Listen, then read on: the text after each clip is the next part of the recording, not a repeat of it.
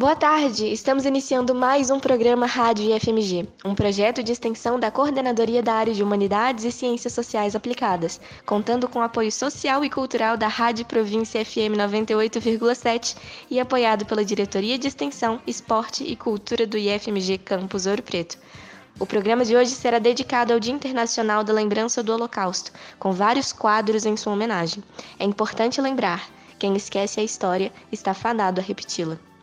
Além disso, teremos uma nota do responsável pelo setor de controle acadêmico do IFMG Campus Ouro Preto, Tiago Duarte, explicando melhor como funciona o processo de adiantamento do ano escolar para os estudantes do ensino técnico integrado e médio do IFMG Ouro Preto. E se você estuda no IF e sonha em fazer parte de um projeto de extensão, corre que a rádio está de portas abertas. A nota também estará no programa. Eu sou Ana Bárbara Martinho. Eu sou Aurora de Assis. Eu sou Bianca Kaila. E eu sou Davi Viana. Fique agora com mais um Rádio IFMG.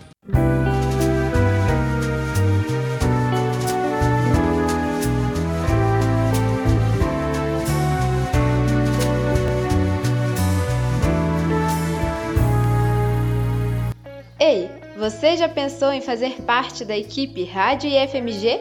Bem, esse é o seu momento a Rádio IFMG está disponibilizando vagas para quatro novos bolsistas que se interessem pelo projeto.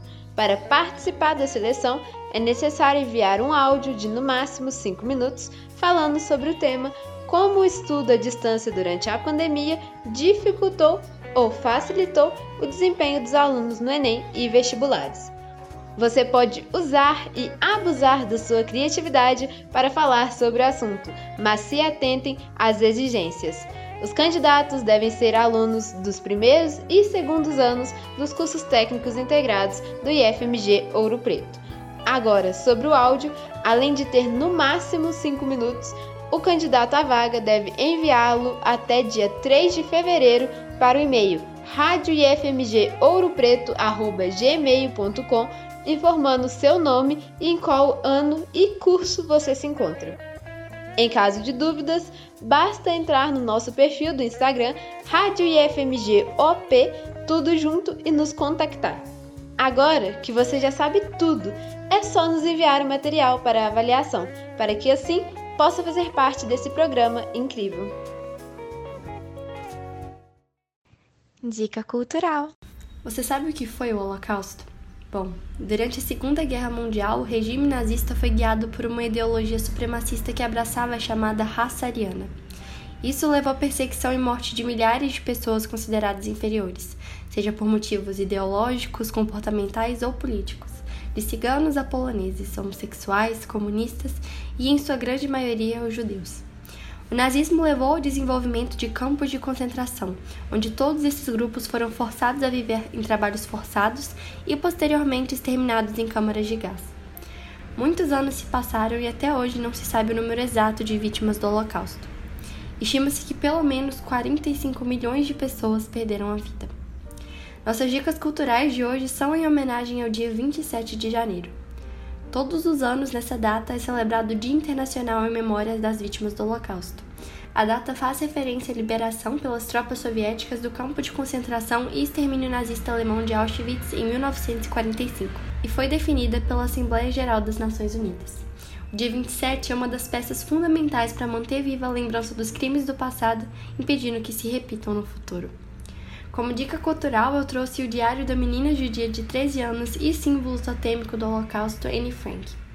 O livro Diário de Anne Frank é um relato da jovem Anne entre as datas de 12 de junho de 1942 e 1 de agosto de 1944, contando todas as tensões que a família Frank sofreu durante a Segunda Guerra Mundial. No diário que ganhou seu 13º aniversário, Anne narra momentos vivenciados pelo grupo de judeus confinados em um esconderijo durante a ocupação nazista nos Países Baixos. Inicialmente, Anne Frank usou seu diário para contar sua vida antes de ir para a prisão e depois contou as experiências de um grupo de pessoas presas no anexo. Em 4 de agosto de 1944, agentes da Gestapo prenderam todos os habitantes de Amsterdã que estavam escondidos. Eles separaram Anne de seus pais e os levaram para um campo de concentração, onde Anne morreu em março de 1945 aos 15 anos. A força da narrativa de Anne e o relato impressionante das atrocidades e horrores cometidos contra o povo judeu fazem desse livro um documento precioso. Suas anotações foram declaradas pela Organização das Nações Unidas para a Educação, a Ciência e a Cultura como Patrimônio da Humanidade. Seus diários foram traduzidos para 67 idiomas e estão entre os livros mais lidos do mundo. Ele destaca os sentimentos, sofrimentos e pequenas alegrias de uma vida inusitada. Sua transformação de uma menina para uma mulher, o despertar do amor, a firme crença na religião e, principalmente, revela a rara nobreza de um espírito amadurecido no sofrimento. Anne tinha uma fé inabalável na humanidade, independentemente de todas as atrocidades que testemunhou por causa da sua fé. Ela disse uma vez no seu diário, aspas, onde há esperança, há vida. Isso nos enche de nova coragem e nos torna fortes novamente. Fecha aspas. Através dos relatos de uma adolescente normal tentando sobreviver a um dos momentos mais difíceis que a humanidade já testemunhou, transformou o desespero, a dor e o medo em palavras de esperança, criando um verdadeiro clássico imortal. Ela é um lembrete para viver lindamente com sua caneta e seu diário, fez com que jamais nos esquecêssemos que ainda há beleza e esperança nos piores momentos. A luta pela educação pública gratuita e de qualidade informa a hora certa. É hora de lutar contra o sucateamento das universidades e institutos federais. No Canção Contada dessa semana, fala-se mais uma vez sobre moinhos. Dessa vez, quem usa a construção como uma ferramenta poética não é Humberto Gessinger, mas sim o Agenor de Oliveira, o grande Cartola. As teorias sobre a música dizem que Cartola escreveu a música para sua filha de criação, Creuza Francisca dos Santos, que estava entrando na fase da adolescência. Por esse motivo, o recado da música é o recado de um pai para uma filha. Fala-se principalmente sobre os relacionamentos em que ela viverá, onde ela herdará das ilusões amorosas apenas um cinismo, e todo esse conjunto de experiências completa um ciclo de amadurecimento nela como sujeito, que de altos e abismos roda como um moinho. Fique agora com a música O Mundo é um Moinho, do Cartola.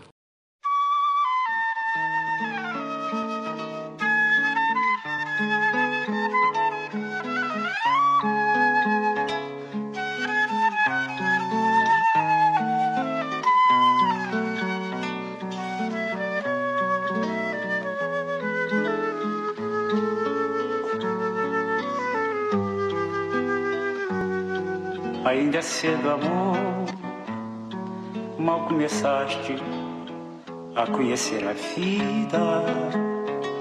Já anuncias a hora de partida, sem saber mesmo rumo irás tomar. Presta atenção, querida, embora eu saiba que estás resolvida. Em cada esquina cai um pouco tua vida. Em pouco tempo não serás mais o que é. Ouça-me bem, amor, preste atenção. O mundo é um moinho, vai triturar teus sonhos tão mesquinhos vai reduzir as ilusões a pó. Preste atenção, querida, de cada amor tu herdarás só o cinismo. Quando notares estás à beira do abismo, abismo que cavaste custas pés. Ainda é cedo, amor, mal começaste a conhecer a vida. Já anuncias a hora de partida, sem saber mesmo o rumo que ias tomar. Presta atenção, querida, embora eu saiba que estás resolvida. Em cada esquina cai um pouco a tua vida. Em pouco tempo não serás mais o que é. Ouça-me bem, amor, preste atenção. o mundo é um moinho. Vai triturar teus sonhos tão mesquinhos. Vai reduzir as ilusões a pó. Presta atenção, querida, de cada amor tu entrarás só o cinismo. Quando notares estás à beira do abismo, abismo que cavaste com os teus pés.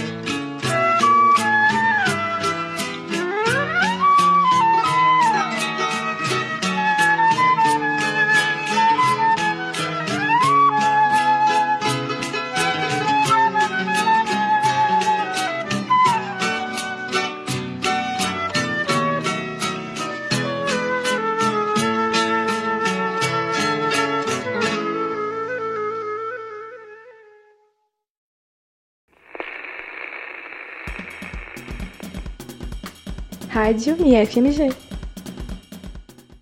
A sexta-feira, dia 27 de janeiro, foi o Dia Internacional em Memória às Vítimas do Holocausto. Há várias formas de lembrarmos, mas hoje eu vou dar destaque a uma, a homenagem no esporte, mais especificamente no futebol.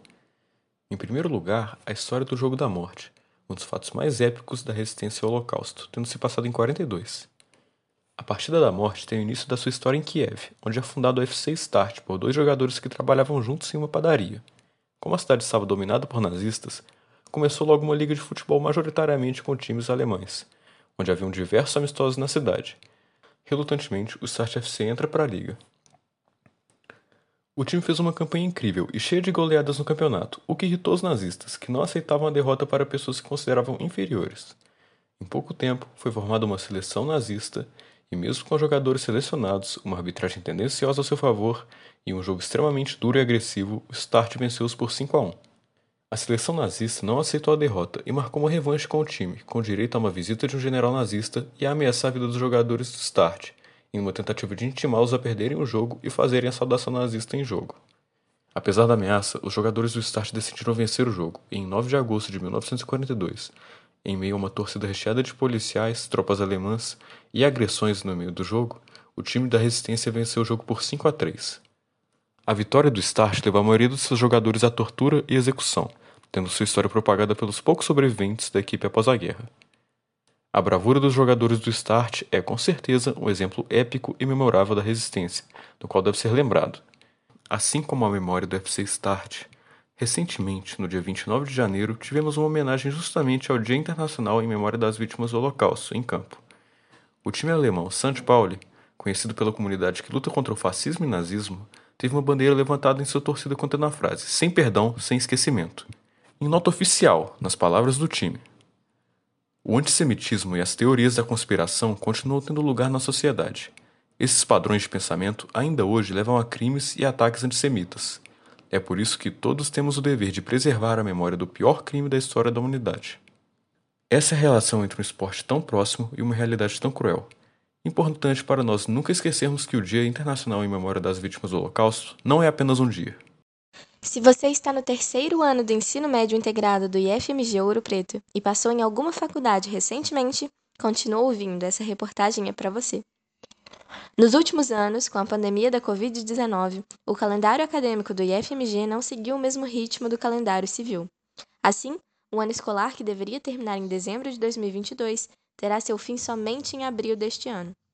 Com isso, muitos estudantes que fizeram a prova do Exame Nacional do Ensino Médio Enem ou de outros vestibulares se preocuparam com a questão: passar em uma faculdade sem ter terminado o ensino médio? Como eu faço isso? Bem, é isso que Tiago Duarte, responsável pelo setor de controle acadêmico do IFMG Campus Ouro Preto, vai nos explicar melhor. Bom dia, Tiago! A antecipação de notas é um instrumento aprovado pelo Conselho Acadêmico do FMG Campus Ouro Preto para viabilizar o acesso de alguns dos nossos discentes finalistas às instituições de ensino superior nesse primeiro semestre de 2023. Em decorrência da pandemia, o calendário acadêmico do FMG Campus Ouro Preto tem certa dissonância do calendário civil. O nosso ano acadêmico de 2022 pode acabar posterior aos prazos de matrícula de algumas das instituições de ensino superior pleiteadas, né, pelos nossos discentes finalistas aqui de terceiro ano ou apenas de, de EO. E por essa razão, o Conselho Acadêmico aprovou esse instrumento na resolução número 32, né, de dezembro do ano passado, para viabilizar o acesso desses alunos às instituições de ensino superior. Estarão habilitados a solicitar essa antecipação os discentes que cumprirem os requisitos estabelecidos no artigo 5 dessa resolução, que são eles: a média de 60%, da somadas as notas da primeira e segunda etapa em todas as disciplinas em que o discente estiver matriculado. Ou seja, em todas as disciplinas em que o discente estiver matriculado, somadas as notas da primeira e segunda etapa, ele deve ter obtido um mínimo de 39 pontos. Será necessário também que o discente tenha uma frequência mínima de 75%, também calculado com base na primeira e segunda etapa. Para os cursos em que há a obrigatoriedade de validação de atividades complementares, que essa carga horária seja um componente curricular obrigatório, estes discentes deverão também já ter validado essas atividades.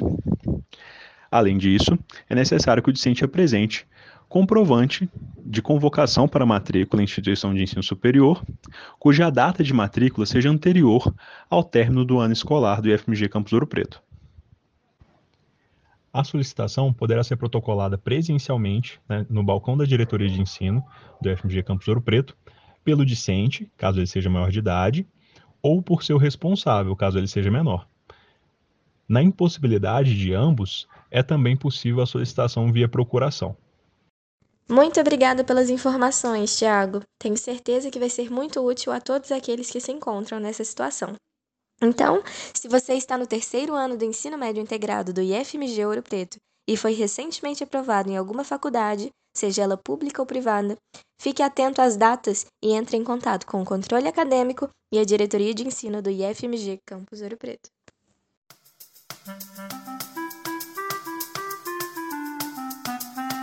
É de casa. No É de Casa dessa semana, trazemos novamente a banda de heavy metal de Mariana, Dois Dedo. Banda Dois Dedo que está completando nada mais, nada menos do que 10 anos de estrada. Então, confere lá no Instagram deles, arroba 2, numeral 2, dedo. Tem muita coisa acontecendo aí. Os caras vão lançar camiseta, vão fazer show. Acompanhe o trabalho dos caras, banda muito massa, de Mariana. Vamos escutar aqui duas músicas deles. As músicas Know Your Past e Don't Come Back. Então, a primeira delas que nós vamos escutar hoje é a música Know Your Past.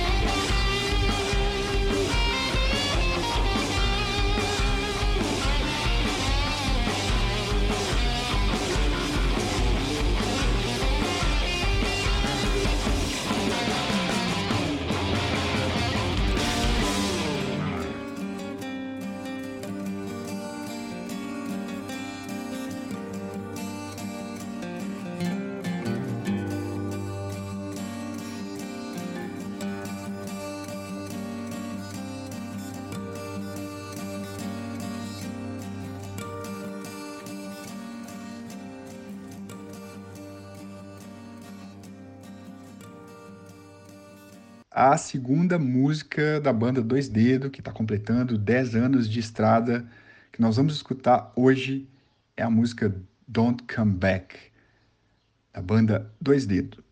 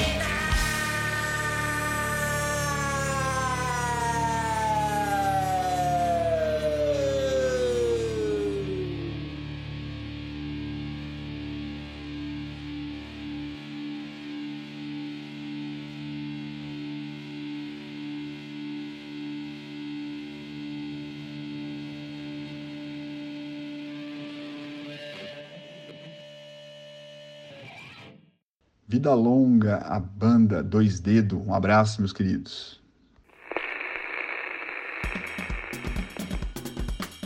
Rádio e FMG. Toscana, 1938, um ano antes da Segunda Guerra Mundial. Guido é um italiano que decide montar uma livraria em uma pequena cidade na Toscana. Entretanto, devido às ideologias fascistas da época, seu desejo é vedado e ele se vê em uma situação incomum. Trabalhando em um hotel para se sustentar, Guido conhece Dora, uma professora por quem se apaixona perdidamente e quem, logo antes de seu casamento com um homem que não amava, pede a Guido para raptá-la. Entre sorrisos, risadas e muitos buongiorno principessa, o início desse filme nos comove com uma história linda de amor. E é desse amor que nasce Joshua, um pequeno menininho em uma família judaica da Itália. Ao seguirem os tempos da guerra, sendo Guido judeu, a partida para um campo de concentração torna-se inevitável, e seu único objetivo é não permitir que o filho perca a inocência perante o evidente cenário. É preciso mascarar a realidade diante de seus olhos. Essa segunda parte do filme assinala assim a verdadeira demonstração do amor, que já não tem como base o romance, mas a tragédia. É o amor de um pai que é capaz de fazer tudo para proteger seu filho. A Vida é Bela nos traz uma mistura de amor e comoção. É um filme capaz de tirar nossas mais puras risadas, como também nossas lágrimas. É um filme tocante, lindo e importante para nos lembrar que isso existiu e que coisas assim não podem se repetir nunca mais.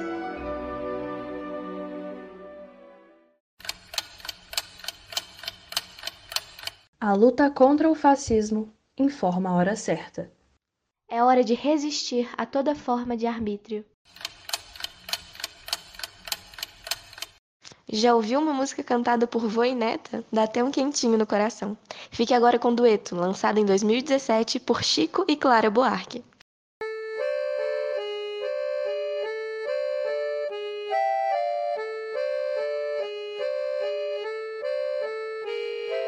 Consta nos astros, nos signos, nos búzios. Eu li no anúncio, eu vi no espelho, tá lá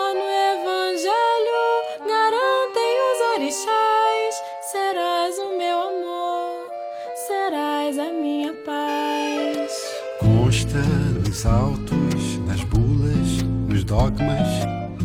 Eu fiz uma tese, eu li num tratado, está computado nos dados oficiais. Serás o meu amor, serás a minha paz. Mas se a ciência provar o contrário, E se o calendário nos contrariar? Mas se o destino insistir e nos separar? danem-se os astros, os signos, os dogmas, os búzios, bulas, anúncios, tratados, projetos, profetas, sinopses, conselhos, cidânio, evangelho e todos os orixás. Serás o meu amor, serás amor a minha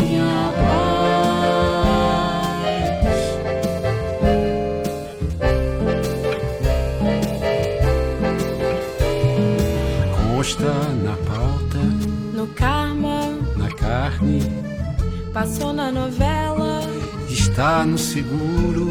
picharam no muro, Mandei fazer um cartaz. Serás o meu amor, serás a minha paz.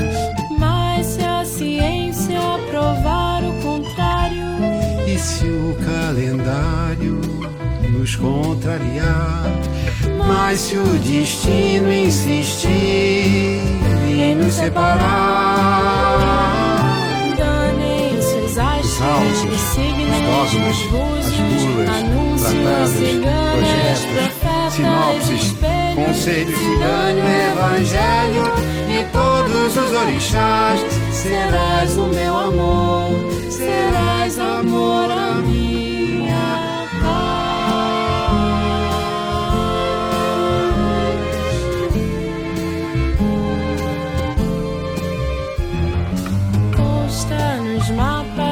Nos lábios, nos lápis,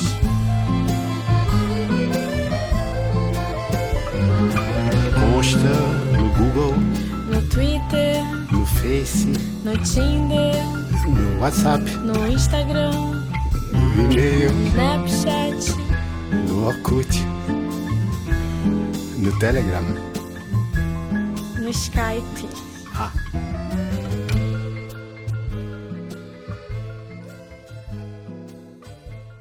Você acabou de ouvir Dueto, de Chico e Clara Buarque. Rádio IFMG.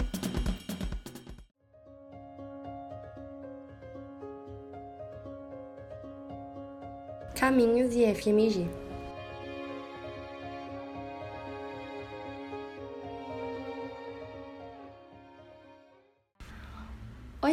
nome é Ana Bárbara Martim, eu tenho 18 anos, estou me formando aqui no Instituto Federal Campus Ouro Preto em Edificações e sou bolsista desse projeto maravilhoso, o qual eu amo de todo o coração, que é a Rádio FMG. Hoje eu vou sair um pouco dos bastidores para compartilhar um pouco da minha trajetória na instituição e no projeto, que foi parte essencial dessa estrada que eu venho percorrido e que logo está chegando ao fim. Eu tive um ensino médio atípico, todos nós, na verdade. Mal tinham se passado duas semanas desde o começo das aulas no IF e o colégio nos mandou de volta para casa por causa da pandemia. Duas semanas em casa se tornaram dois anos e eu acho que minha vida nunca mais foi a mesma. O ensino à distância veio carregado de muitas dificuldades, de muitos medos, de muita angústia.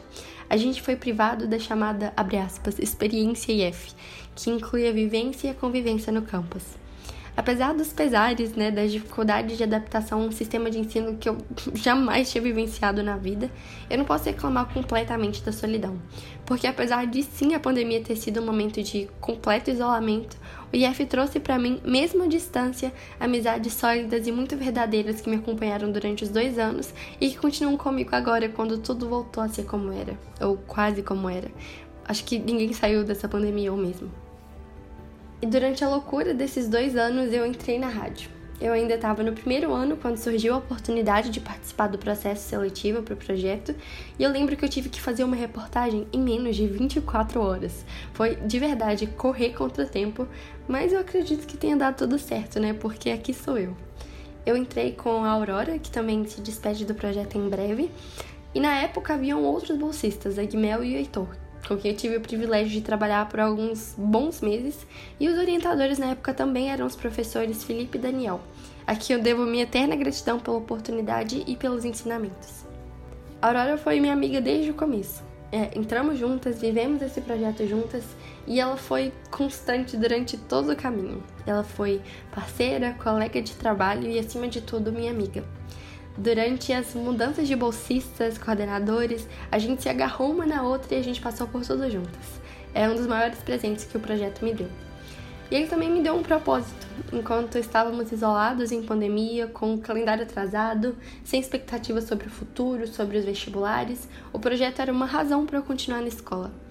Ele me abriu portas, me aproximou da comunidade acadêmica, docentes, professores, me permitiu conhecer o que me esperava aqui quando tudo passasse. E foi especial de tantas maneiras. Colaborou com meu crescimento pessoal, meu amadurecimento enquanto pessoa e estudante, me deu mais responsabilidade e me ensinou a me comunicar melhor com as pessoas, a importância de conhecer de fato o lugar em que você estuda, a comunidade da qual você faz parte, melhorou minha dicção, me trouxe amizades incríveis e eu, eu nunca mais fui a mesma. Então, passados esses dois anos, a famosa experiência IF chegou. E menção honrosa para o ponto alto do meu ensino médio, ser a primeira da fila do bandejão. Os últimos meses foram nada mais, nada menos do que uma loucura. Uma série de acontecimentos caóticos, e se eu achava que eu não tinha tempo antes, era porque eu não sabia o que era dedicar 12 horas do meu dia fisicamente à escola e as outras 12 horas mental e emocionalmente. Porque até quando você dorme, nas poucas horas em que você dorme, você ainda está pensando no IF. É, eu também não estava preparada para a dificuldade que seria me adaptar à rotina, às notas baixas, que infelizmente não são possíveis de evitar, porque são quase 20 matérias para exaustão. Mas, sob todos os aspectos, o Instituto Federal é uma escola como nenhuma outra. A experiência F é para poucos e eu me sinto honrada de ter podido vivenciar, mesmo em pouco tempo presencialmente, o que é a vida no campus. Porque nessa experiência tem lágrimas de, de frustração, de cansaço, mas tem tantas coisas mais. Tem risadas, tem amizade, porque a experiência IF é, para cada choro pós-prova, um abraço sincero e um vai dar tudo certo.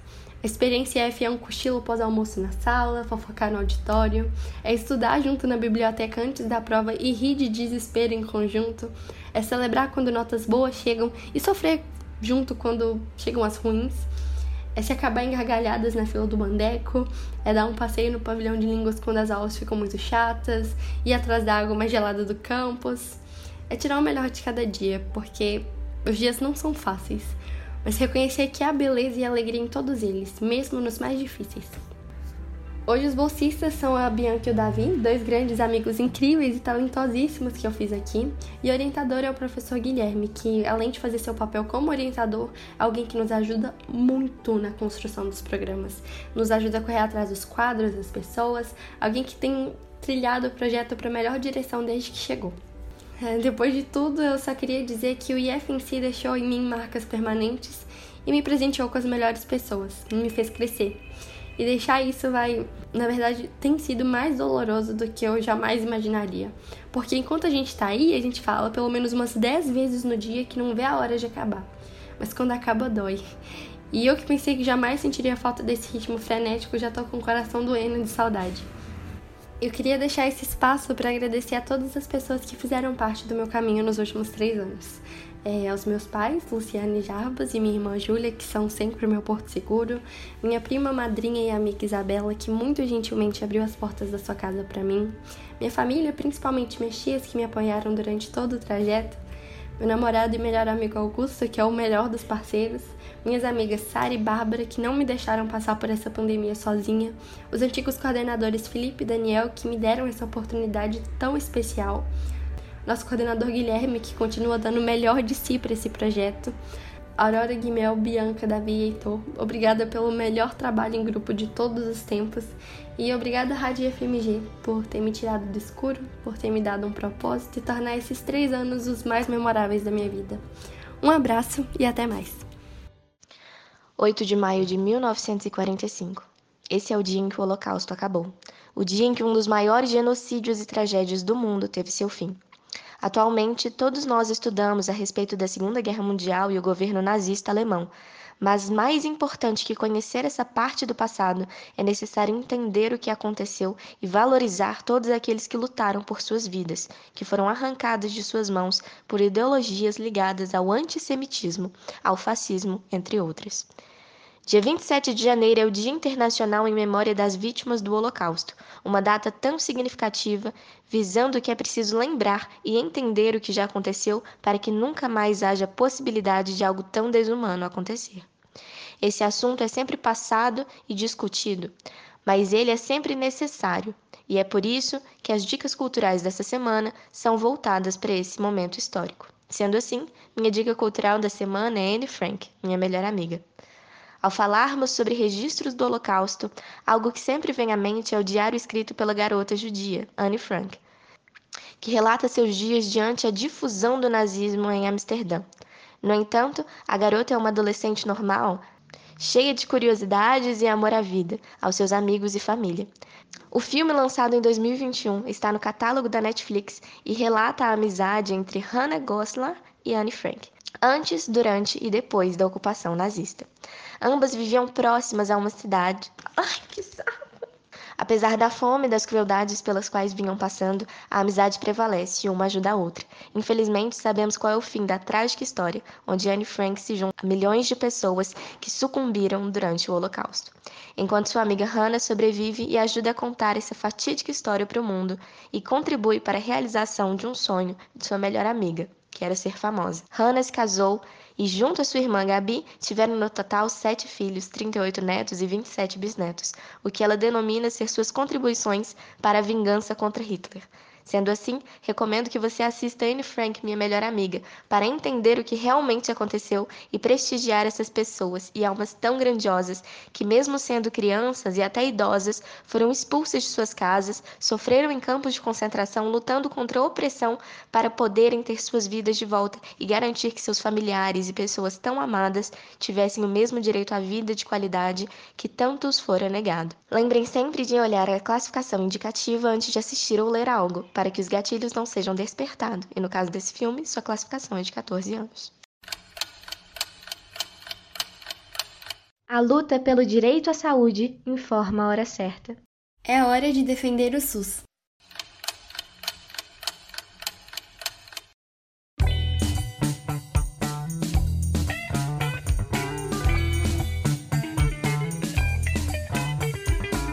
Fique de olho. Na última sexta-feira, dia 27 de janeiro, foi celebrado o Dia Internacional em Memória das Vítimas do Holocausto, criado no calendário da Organização das Nações Unidas. O Holocausto foi o genocídio cometido pelos nazistas e seus adeptos, que matou milhões de judeus, ciganos, poloneses, pessoas LGBTQIA, pessoas com deficiência, comunistas, durante a Segunda Guerra Mundial. Desde o ano de 2005, a Organização das Nações Unidas estabeleceu o dia 27 de janeiro como a data em que a memória das vítimas do Holocausto é celebrada, pois foi nesse dia que os soviéticos libertaram os prisioneiros dos campos de concentração do complexo de Auschwitz-Birkenau, na Polônia. O termo genocídio não existia antes de 1944. Esse termo foi criado como um conceito específico para dar nome aos crimes que têm como objetivo a eliminação da existência física de grupos nacionais, étnicos, raciais e ou religiosos. Trata-se, portanto, de um crime contra a humanidade, passível de julgamento em nível internacional. Os crimes de genocídio são atualmente julgados pela Corte Penal Internacional ou Tribunal de Justiça, localizada na cidade de Haia, nos Países Baixos. A Corte de Haia não é responsável apenas por questões relativas ao crime de genocídio, mas também por questões relacionadas ao direito internacional.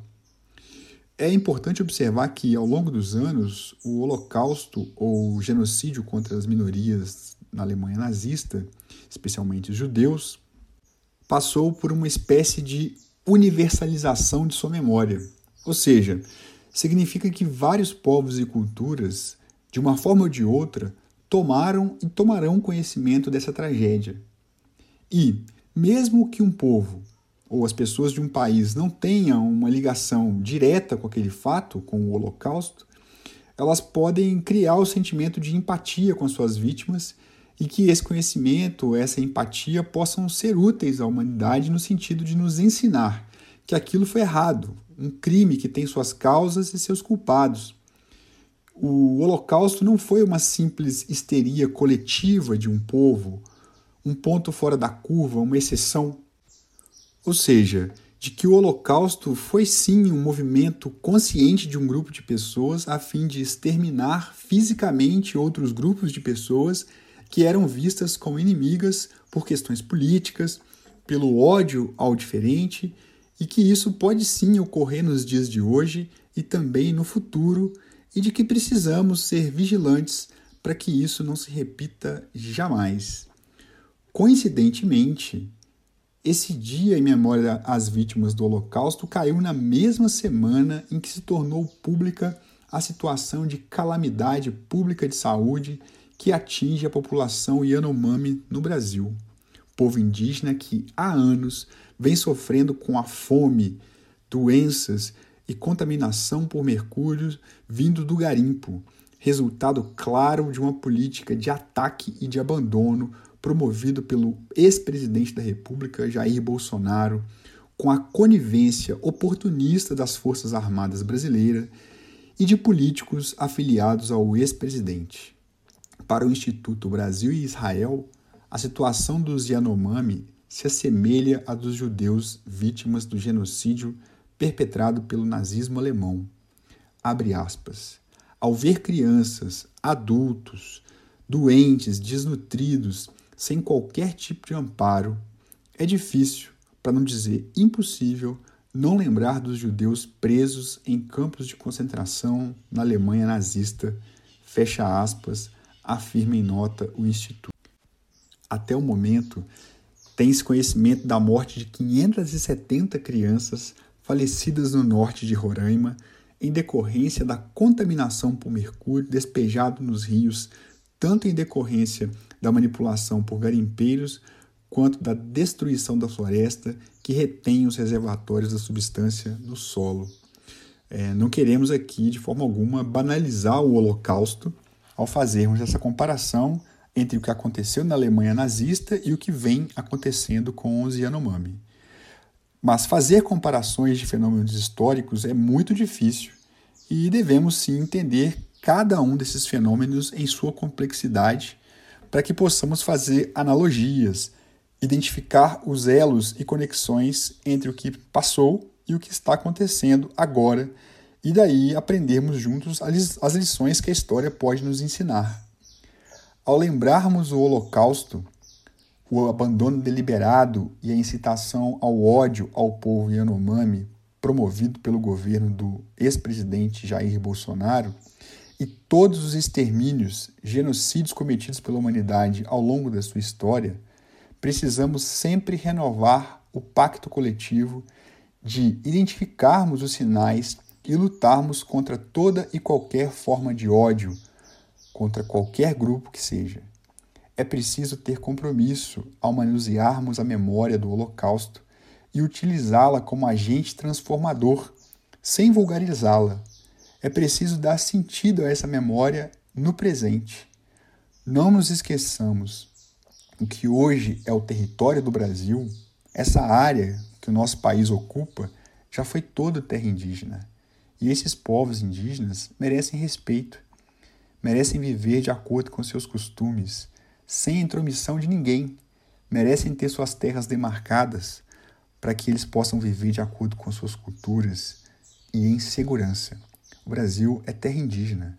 Fique de olho.